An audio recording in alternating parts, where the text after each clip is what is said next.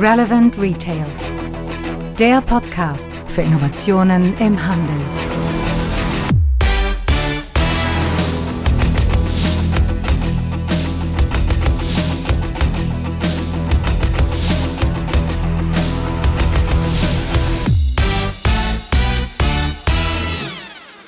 Und damit sind wir bei unserer Jubiläumsfolge, Folge 50 des Retail Innovation Radios. Mein Name ist Frank Greme und ich beschäftige mich seit vielen Jahren mit Innovationen im Handel und werde dies, glaube ich, auch noch viele, viele Jahre tun.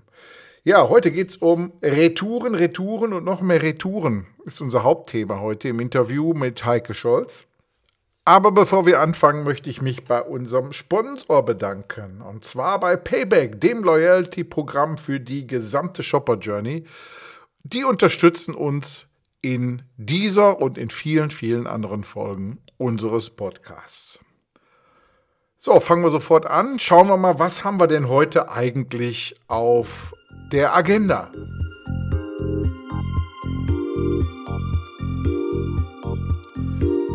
Ja, es gibt die News aus der Branche. Da gibt es was Neues zum Thema Picknick.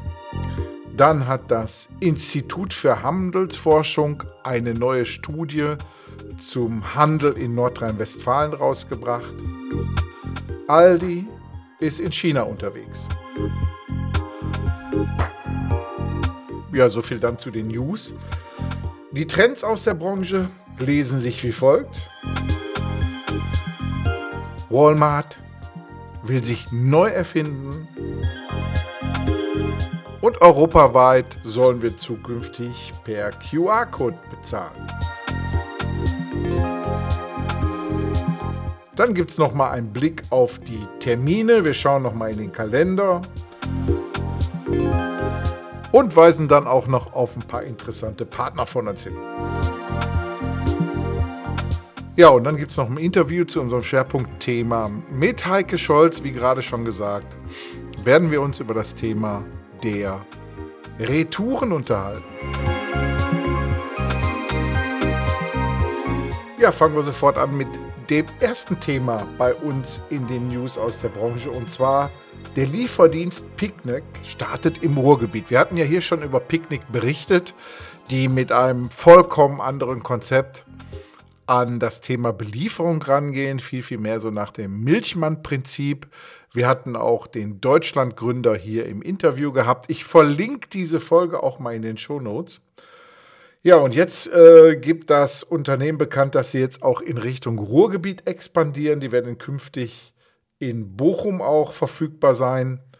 Äh, sie werden dazu einen, äh, ein Verteilzentrum in Bochum entstehen lassen, Bochum, wer das Ruhrgebiet etwas kennt, sieht, dass das eigentlich die zentrale Stadt in der Mitte ist. In Richtung Westen geht es bis nach Duisburg und in Richtung Osten geht es bis nach Dortmund. Und dort wollen die erstmal 35.000 Kunden erreichen. Wir drücken die Daumen, dass es klappt. Ruhrgebiet hat es verdient und äh, beobachten natürlich sehr, sehr intensiv, was Picknick da macht. Meiner Meinung nach hätten die vielleicht auch in unsere Future City Langenfeld reingehen können, aber vielleicht kommt das ja noch. Wobei wir dann schon beim nächsten Thema wären, und zwar, wie sieht der Handel in Nordrhein-Westfalen im Jahr 2030 aus? Anlässlich des E-Commerce-Tags in NRW hat das Institut für Handelsforschung eine neue Studie vorgestellt, die mit interessanten Ergebnissen durch die Tür kam. Und zwar mehr als jedes fünfte Einzelhandelsunternehmen in Deutschland ist in NRW beheimatet. Und wenn ich mal so schaue hier um unseren Standort Düsseldorf herum, wenn ich da mal mit dem Kreisel äh, mal einen Radius von 60, 70 Kilometern ziehe, dann liegen hier ungefähr 240 Milliarden Umsatz an Handelsunternehmen. Wir haben hier im Einzugsgebiet direkt Pick und Kloppenburg, Rewe, die Metro, Aldi. Und man sieht, dass Nordrhein-Westfalen eigentlich in Wirklichkeit das Handelsland Nummer eins ist. Ja, und diese Zahl sieht man auch am Umsatz sogar noch dramatischer. Diese 20 Prozent Handelsunternehmen in Deutschland, die in Nordrhein-Westfalen sitzen, tragen ein Drittel des Gesamtumsatzes im Einzelhandel. Ja, und das ist auch kein Wunder, denn unter den 1000 umsatzstärksten Handelsunternehmen in Deutschland haben rund 30 Prozent, also ein Drittel, ihren Sitz in Nordrhein-Westfalen. Allerdings mit einem Manko. Denn von diesen Unternehmen in Nordrhein-Westfalen sind 42,7 Prozent klassischer Lebensmittelhandel, Kauf- und Warenhäuser. Lediglich nur 10 Prozent der Versand- und Internethändler sind in Nordrhein-Westfalen. Und da hat Nordrhein-Westfalen noch einen hohen Nachholbedarf.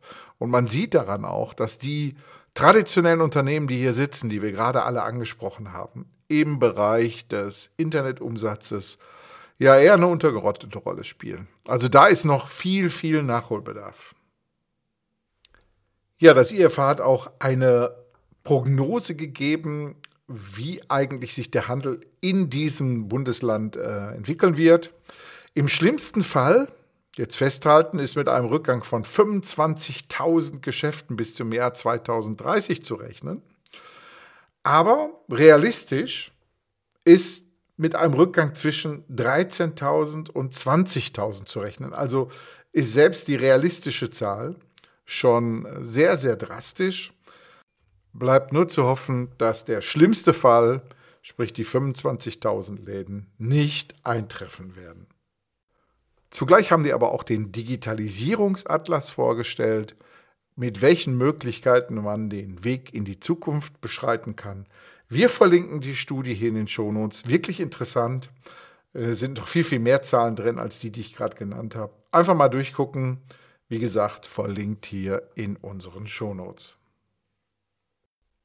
Ja, und kommen wir zu Aldi. Aldi ist jetzt in China unterwegs. Und man muss ehrlich sagen, Aldi passt sich da sehr gut den lokalen Bedingungen an. Aldi fährt dann komplett anderen Stiefel als hier in Deutschland. Ist klar, die Chinesen sind deutlich anders als wir, vor allen Dingen auch was das Thema Digitalisierung angeht. Und die haben jetzt eine Scan-and-Go-Lösung damit implementiert. Die sind komplett integriert in die App WeChat. Wir erinnern uns, WeChat, die App, in der man nicht nur kommuniziert, sondern bezahlt und einkauft und eigentlich seinen kompletten Alltag mit organisiert. Äh, ja, dadurch brauchen die Filialkunden nicht mehr an der Kasse anstehen.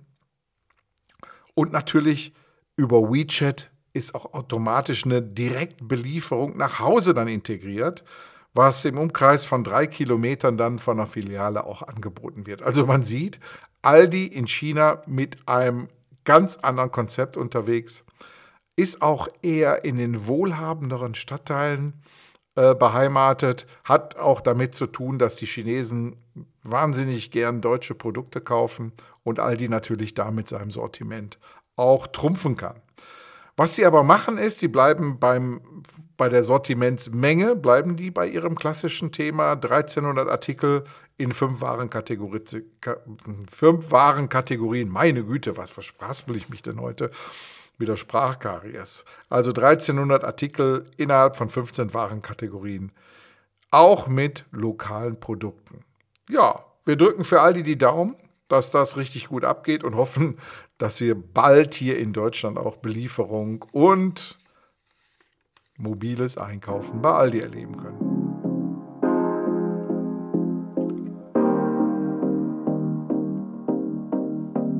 Und damit kommen wir zu den Trends aus der Branche.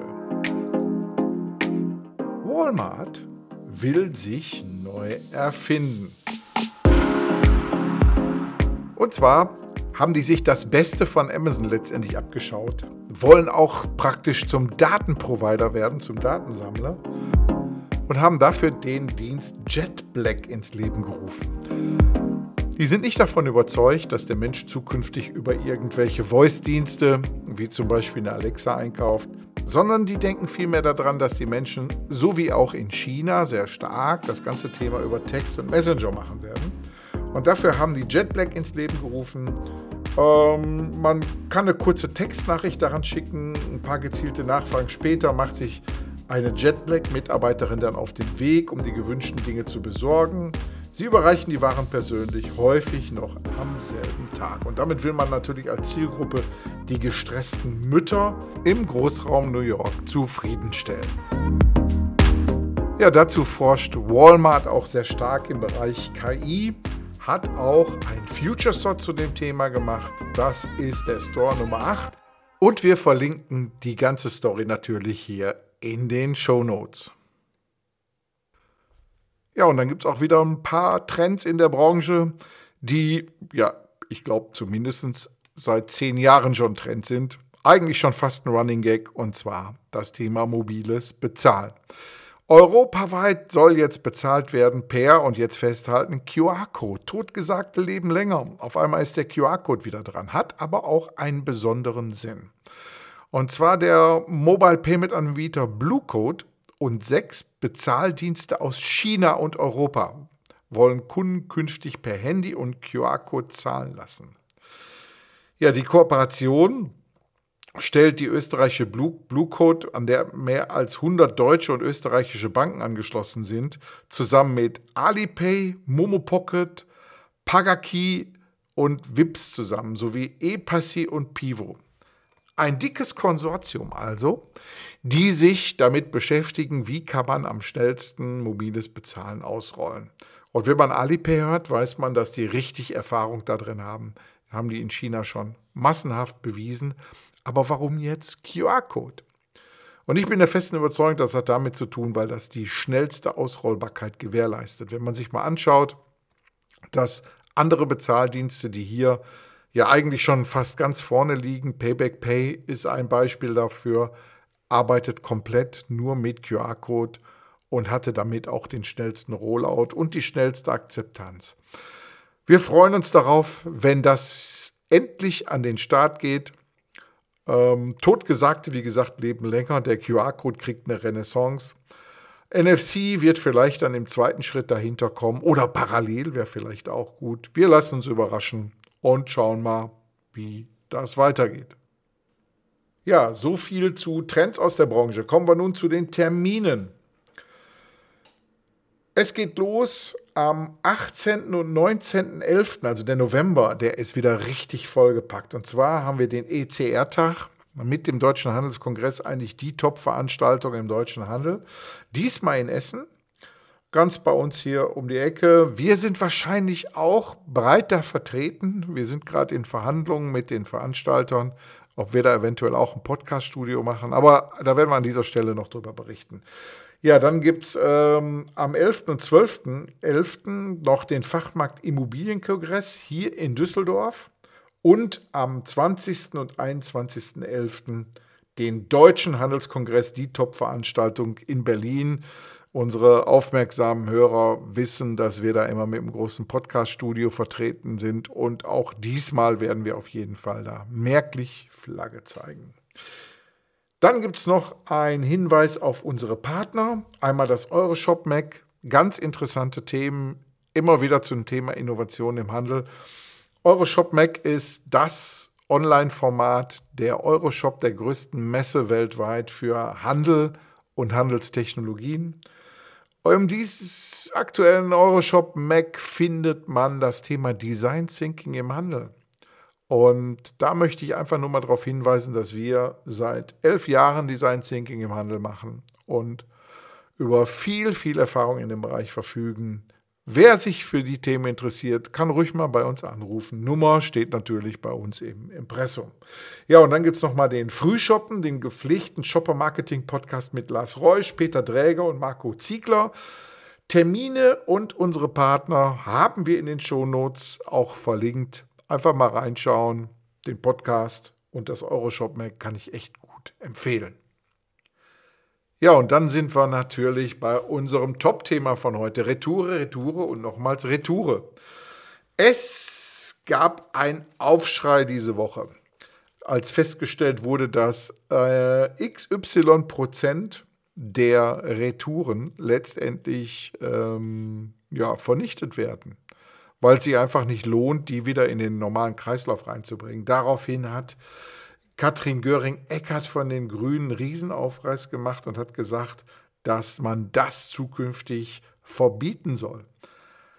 Ja, das ECC hat äh, zugleich auch eine Studie rausgebracht mit äh, dem Logistiker Hermes zusammen Und da kam bei raus, dass 20 Prozent der Online-Kunden bereits beim Kauf die Retoure schon mit einplanen. Hat viel damit zu tun, dass natürlich die Rücksendekosten oft äh, vom Händler getragen werden und man deshalb gleich mehr Artikel bestellt, als man eigentlich plant zu kaufen. Und das ist natürlich etwas in Zeiten von Dieselfahrverboten und CO2-Einsparung äh, äh, sollte man natürlich die Transportraumdisposition dementsprechend niedrig halten können. Und dagegen spricht natürlich, dass 20 Prozent der Einkäufe auch schon so gut wie wieder zurückgezahlt sind. Ja, dann kam natürlich auch unsere Umweltministerin auf den Plan, Svenja Schulze, möchte gerne das Kreislaufwirtschaftsgesetz diesbezüglich ändern, um die Vernichtung von Retouren einzudämmen.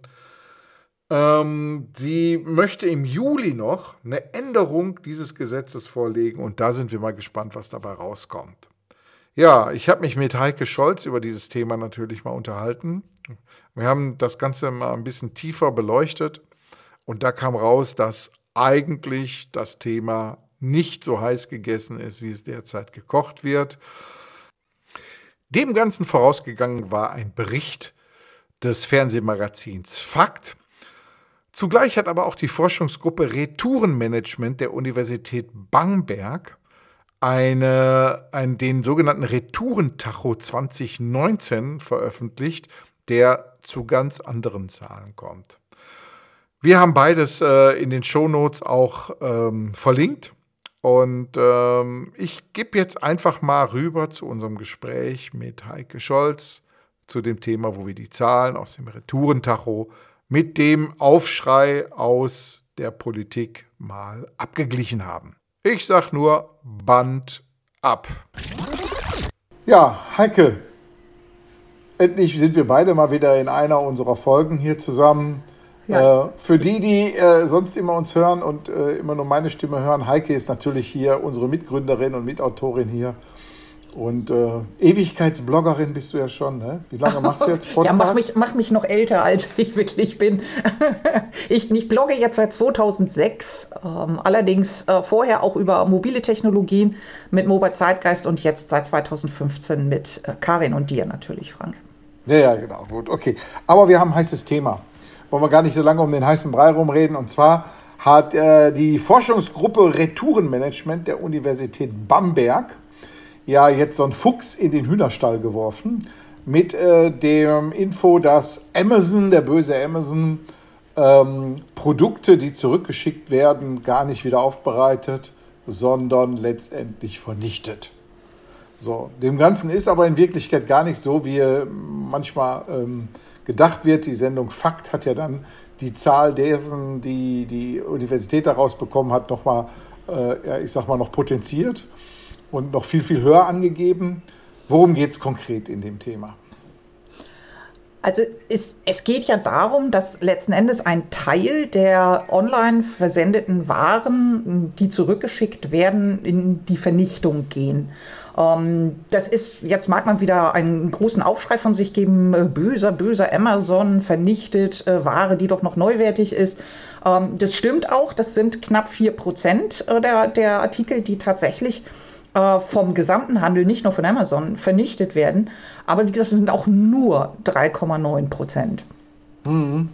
Bestimmte Artikel äh, darf man auch rechtlich gar nicht äh, nochmal wiederverwerten. Und ich könnte mir auch vorstellen, ähm, ja, ich sag mal, wenn jemand äh, die neuesten Hilfiger Unterhosen mal bestellt hat und wieder zurückgeschickt hat und man sieht, dass die jetzt nicht mehr so ganz frisch sind, dann bringt man die ja nicht wieder in den Handel, oder? Ja, das, das betrifft ja nicht nur tatsächlich den Schlüpper, äh, den man äh, verschickt hat, sondern äh, das betrifft auch noch ganz andere Artikel, äh, wie Hygieneartikel, äh, Parfum, Rasierapparate, Haartrockner, Cremes, Windeln, ähm, also alles Mögliche, was irgendwie mal Hautkontakt hatte, bis tatsächlich hin zu Kopfhörern, die tatsächlich so als Neuware nicht wieder verkauft werden müssen und teilweise tatsächlich qua Gesetz vernichtet werden müssen. Hm. Ja, man sieht also, ähm, dass ähm, dieses ganze Thema ja auch jetzt wieder Hoffnung ähm, aufkommen lässt auf Regulierung.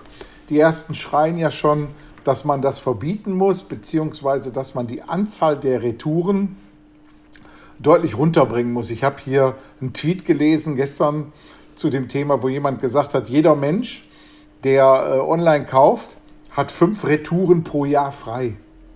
Alles andere muss er nehmen. Das sind natürlich Sachen, die in so einen Extremismus reingehen, der natürlich überhaupt nicht funktional ist. Ne? Ähm, ist Regulierung aus deiner Sicht etwas, wo man sagen kann, das ist etwas, mit dem man ja auch wieder als Nebeneffekt wieder Menschen zum stationären Handel führen kann, indem man sagt, pass mal auf, wir machen Retouren unmöglich oder wahnsinnig teuer. Ja, das ist immer so ein bisschen, beim, beim stationären Handel ist das immer so ein bisschen das Pfeifen im Wald. Und man hofft eigentlich inständig, dass man dadurch, dass der Onlinehandel unattraktiv wird durch höhere Kosten oder andere Restriktionen und Regulierungen, dass man dadurch selber äh, wieder attraktiver wird. Äh, das ist natürlich ähm, erstmal etwas, was so ein bisschen frommes Wunschdenken ist, ob das tatsächlich von den Shoppern so gehandhabt wird, dass nicht plötzlich sage, ich muss jetzt für eine, für eine Anlieferung und eine Retoure 5 Euro extra bezahlen, ist deswegen jetzt schlagartig ist für mich attraktiv, wieder vor Ort lokal in den Handel zu gehen halte ich für eine steile These und ähm, denke, dass das wahrscheinlich nur bei einem sehr kleinen, sehr preisorientierten Teil der Shopper tatsächlich funktionieren wird. Alles andere ist vielleicht doch eher so ein bisschen Wunschdenken und dass es, dass es irgendetwas bewirkt für einen selbst, äh, wenn, der andere ein bisschen unattraktiver wird. Aber die Kaufentscheidungen sind doch meiner Meinung nach etwas komplexer, als dass es immer nur ausschließlich um den Preis geht. Ähm wir reden ja eigentlich über ein größeres Problem. Ich hatte ja auch schon mal über dieses Thema Logistik-Crash äh, geschrieben, hier auf Zukunft des Einkaufens. Ich verlinke das auch mal in den Show Notes. Und ähm, da haben wir ja mal äh, durchblickt, dass wirklich dieses ganze Thema der letzten Meile zum Kunden noch richtig spannend werden kann. Einmal, dass ähm, viele Logistiker jetzt darüber nachdenken, die Belieferung direkt bis an die Haustür teurer zu machen als bis zum Paketshop. Die Paketshops haben im Weihnachtsgeschäft im letzten Jahr alle Alarm geschlagen, weil die mit den 50 Cent, die die pro Paket kriegen, nicht, überhaupt nicht mehr hingekommen sind. Da waren manche Paketshops bei, die am Tag 200, 300 Pakete bekommen haben. Die sind zu ihrem Kerngeschäft überhaupt nicht mehr bekommen. Äh, dann gibt es ja jetzt die neue, äh, das neue Gesetz, was äh, die Auslieferungsfahrer lohnmäßig besser darstellt. Und ich hatte in einer der letzten Podcast-Folgen auch mal berichtet, dass äh, weit über 50 Prozent der Logistikkosten der Lohn der Fahrer ausmacht. Das heißt, wir werden jetzt in so eine Falle reingehen, wo wir merken, die Logistik, so wie sie jetzt funktioniert, auch unter dem Aspekt der Dieselfahrverbote, da sind ja tausend Dinge, die da auf einmal mit reingehen, so nicht mehr funktioniert. Und wenn ich jetzt hier nochmal in die Studien einen Blick reinwerfe, dass ähm, 280 Millionen Pakete retourniert werden. Ja, das sind im Grunde genommen jedes sechste Paket wird wieder zurückgeschickt. Ähm, so funktioniert ja eigentlich in Zukunft kein, kein, äh, kein sauberes Logistikkonzept mehr, oder? Kann man damit überhaupt noch, ja, ich sag mal, dieses Thema Innenstädte, wir reden über CO2, Future Fridays und so weiter, sind wir damit auf, auf einer Einbahnstraße gelandet? Ich, ich glaube, dass wir vor großen Herausforderungen stehen, gerade was auch innerstädtische Verkehre angeht. Äh, wir, es gibt immer mehr Initiativen, die sich dafür einsetzen, dass die Innenstädte, Städte überhaupt wieder mehr den Menschen zurückgegeben werden, dass also insgesamt der Autoverkehr auch zurückgedrängt werden muss. Und das erfordert natürlich dann vollkommen andere Logistikkonzepte. Und viele Händler sind ja dabei, genau diese Logistikkonzepte, also Transportkonzepte zu testen, von Drohnen über selbstfahrende Vehikel, die in den Straßen unterwegs sind. Und ähm, ich hatte auf meinen Artikel kürzlich, wo ich über so, so Abholhubs mal philosophiert habe, ob das nicht auch eine, eine, ein Geschäftsmodell für stationäre Händler sein könnte, tatsächlich so diese Warenübergabe an, an den Konsumenten tatsächlich als Geschäftsmodell zu sehen, kriegte ich einen sehr, sehr netten Tweet von jemandem, der das gelesen hatte und der sagte, der stationäre Handel war schon immer in der Pflicht, ähm, die Logistik auf der letzten Meile zu machen äh, hat aber das Kommissionieren und nach Hause tragen immer dem Kunden überlassen und hat es eben nicht getan. Und er wäre jetzt endlich in der Pflicht, auch mal zu leisten.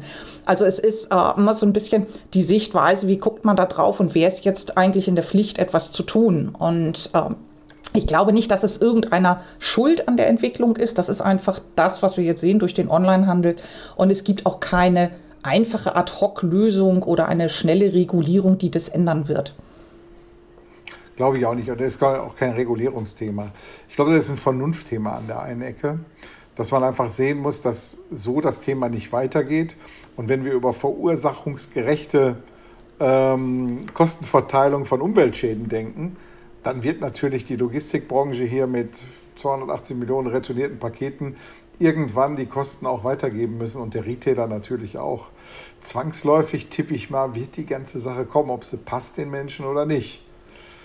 Sie, äh. sie, sie, sie muss kommen. Also es gibt, es gibt ja letzten Endes aus dem Dilemma nur sehr, sehr wenige Lösungsansätze. Entweder konsumieren wir alle weniger. Hm das lasse ich jetzt mal so stehen. Will auch keiner, ne? nee, und doch, es gibt durchaus ja Protagonisten, die das auch wollen. Ähm, aber darüber reden wir jetzt nicht, sondern ähm, es kann ja auch sein, dass der Handel äh, verteuert ist, dass der Konsument also tatsächlich dann ein monetär schmerzhaftes Erlebnis damit hat mit dem Onlinehandel und gegebenenfalls sich andere Dinge überlegt. Dann würden wieder vielleicht solche, solche Erlebnishubs zur Übergabe der Ware wieder viel attraktiver werden, die dann wahrscheinlich gar nicht flächendeckend irgendwo in den Innenstädten sitzen sitzen oder vielleicht auch, vielleicht eher in den Wohngebieten. Also da sehen wir auch, dass das alles auch wieder Auswirkungen hat auf das Gesicht von Innenstädten, von Einkaufsstraßen. Und das dritte wäre eben letzten Endes Gesetze zu ändern. Das heißt also, ähm, wenn wir sehen, dass die bei der Vernichtung von Waren ähm, keine Umsatzsteuer fällig wird auf die Produkte. Allerdings beim Spenden muss der volle Umsatzsteueranteil von 19 Prozent gezahlt werden. Dann ist es ganz klar, dass der wirtschaftliche Anreiz bei einem Online-Händler noch zu spenden dadurch natürlich negiert wird. Und äh, das, so etwas könnte man ändern, genauso wie gegebenenfalls, das müssen dann Einzelfallprüfungen, das, was wir am Anfang angesprochen hatten, äh, die Pflicht zur Vernichtung bei bestimmten Produkten oder Produktkategorien Energien ähm, zu lockern. Da sind wir bei so einem Thema, was auch diese Woche hochkam. Ne? Spenden hier von solchen Dingen. Da war ja dieses Urteil nochmal, nee, stopp, der Beschluss, äh, dass äh, man Containern auch nicht mehr, äh, auch, auch immer, auch zukünftig noch verboten bleibt, um das mal so zu sagen. Ja. Ne, das ist ja auch so eine Geschichte, die empört alle Menschen, dass Lebensmittel weggeworfen werden und die, die die eigentlich noch gerne konsumieren würden ähm, können die nicht konsumieren. So. Mal, eine, mal, mal ein Gedanke in die Mitte gespielt. Vielleicht will der Handel das ja auch gar nicht. Vielleicht haben die Lobbyisten ja da auch gut mitgespielt und sagen, so, das, was die Leute aus den Container rausholen, wird im Laden nicht mehr gekauft. Und genauso, wenn Amazon irgendwelche T-Shirts oder so weiter spenden würde, dann werden die im stationären Handel oder im Onlinehandel natürlich auch nicht mehr gekauft. Ist ja ein Ding, wo der Handel sich selber ins Fleisch schneidet, oder? Ja, es ist, äh, es ist ja nicht neu, dass zum Beispiel auch, auch Hersteller, insbesondere ähm, gibt es auch zunehmend das bei chinesischen Produzenten, dass die sogar darauf bestehen, dass die Ware vernichtet wird, eben weil sie nicht wollen, dass sie irgendwie noch in die Nutzung kommen. Weil äh, auch in Amazon arbeitet ja mit großen Verwertern zusammen, die tatsächlich große Mengen Ware ankaufen, äh, sie noch irgendwie wieder aufbereiten und versuchen irgendwie in den Markt zu bringen. Und es gibt eben auch Hersteller, die sehr deutlich sagen, ich möchte nicht, dass es noch auf einem zweiten oder dritten Weg noch in die Vermarktung geht, sondern ich will, dass es vernichtet wird, weil ich eben in irgendeiner Form das Angebot verknappen will oder andere Gründe dafür habe. Und ähm, das bringt mich noch zu einem weiteren Aspekt. Bei 3,9 Prozent Vernichtungsquote, da drin sind meines Wissens auch enthalten, äh, Plagiate und Fälschungen zu vernichten. Also auch das ist damit drin. Ähm, also müssen wir da immer ein bisschen aufpassen, ähm, ob wir da wirklich über so horrende Summen wie eben 19 ähm, Millionen Artikel jedes Jahr werden vernichtet, die könnte man doch noch brauchen. Ich glaube, der Anteil dessen ist wirklich geringer und eben häufig von Produzenten tatsächlich auch gewollt, dass diese Sachen nicht mehr irgendwo in eine Nutzung kommen. Mhm. Ja, kurz zusammengefasst, äh, langsam läuft uns die Zeit hier aus dem Ruder. Ähm, sind wir da einem großen Skandal jetzt aufgesessen, weil wir da jetzt wirklich so einen Sturm im Wasserglas hatten? Oder ist das ein Thema, was eigentlich branchenüblich ist? Also es ist, hat erstens mal prinzipiell mit, mit Amazon nichts explizit zu tun. Amazon ist auch ein Online-Händler, der vernichtet, das tun aber alle anderen auch. Ähm, es tut übrigens auch der stationäre Handel. Also wir wollen immer nicht nur auf dem Online-Handel rumhacken, das ist ein mhm. Handelsphänomen.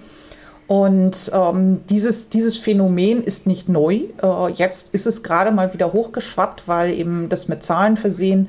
Und es ist natürlich eine fürchterliche Zahl, wenn wir sehen, dass 19 Millionen Artikel in einem Jahr einfach schlicht vernichtet wurden. Die sind produziert worden, die haben die Umwelt belastet, die sind transportiert worden. Das ist ein Wahnsinn, dass so etwas einfach in, in die Tonne fällt und äh, jetzt wieder Geld kostet und wieder die Umwelt belastet, weil es vernichtet werden muss. Also das ist natürlich Hanebüchner Unfug. Äh, nur es ist nicht so riesig das Problem, äh, dass man daraus einen Skandal machen müsste, sondern das ist ein Problem, das wir versuchen müssen in den Griff zu bekommen. Und dafür gibt es halt, wie leider so häufig im Leben, keine einfache Lösung auf ein komplexes Problem. Hm. Letzte Frage, Heike. Ich habe mir sagen lassen, dass du auch hin und wieder schon mal online einkaufst, ne? Ich, ich habe ich hab da, glaube ich, mal was gemacht, ja. Genau, richtig. Mal eine Frage. Ähm, ich, ich meine, ich kaufe ja auch online ein. Ne? Nicht alles, aber doch äh, aus, aus, aus Zeitgründen muss ich es manchmal tun. Wann hast du letztes Mal was zurückgeschickt?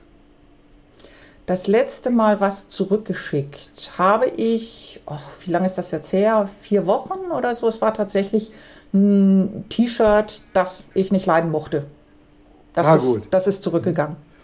Ja gut, ähm, ich habe ich hab jetzt gerade mal überlegt in unserer Diskussion, ich habe, glaube ich, vor zwei Jahren letztes Mal was zurückgeschickt, weil es kaputt war. Ne? Äh, aber ich kaufe bestimmte Dinge auch gar nicht im Internet, äh, so zum Beispiel Kleidung, äh, hole ich hier irgendwo, weil ich es anprobieren muss. Aber wir Männer sind ja da auch schneller. Und, äh, Ihr geht ja auch Kleidung einkaufen und nicht shoppen. Genau, richtig. Und wir haben auch sofort andere Baskets. Also wenn ich da hingehe, machen die nach mir meistens immer den Laden zu. Aber dafür bin ich nur einmal im Jahr da. Ne? So, ähm, genau. Okay, Heike, vielen Dank für das Gespräch. Ne? Sehr gerne. Und wir halten das Thema mal im Auge. Äh, ich verlinke auch nochmal deinen Artikel hier in den Shownotes, den, den du geschrieben hast, dieses Thema der Microhubs und äh, wie man die letzte Meile anders gestalten könnte, ist eine interessante These, die du da gemacht hast. Vielen Dank. Gerne, bis zum nächsten Mal. Bis nächstes Mal, ciao. Tschüss. Ja, man sieht eigentlich alles äh, halb so schlimm und äh, mit mehr Fakten statt mit Emotionen äh, versorgt, sieht man, dass da was ganz anderes bei rauskommt. So viel zur Jubiläumsfolge 50. Ich sage wie immer Tschüss, wünsche alles Gute, viel Erfolg und vor allen Dingen fette Beute.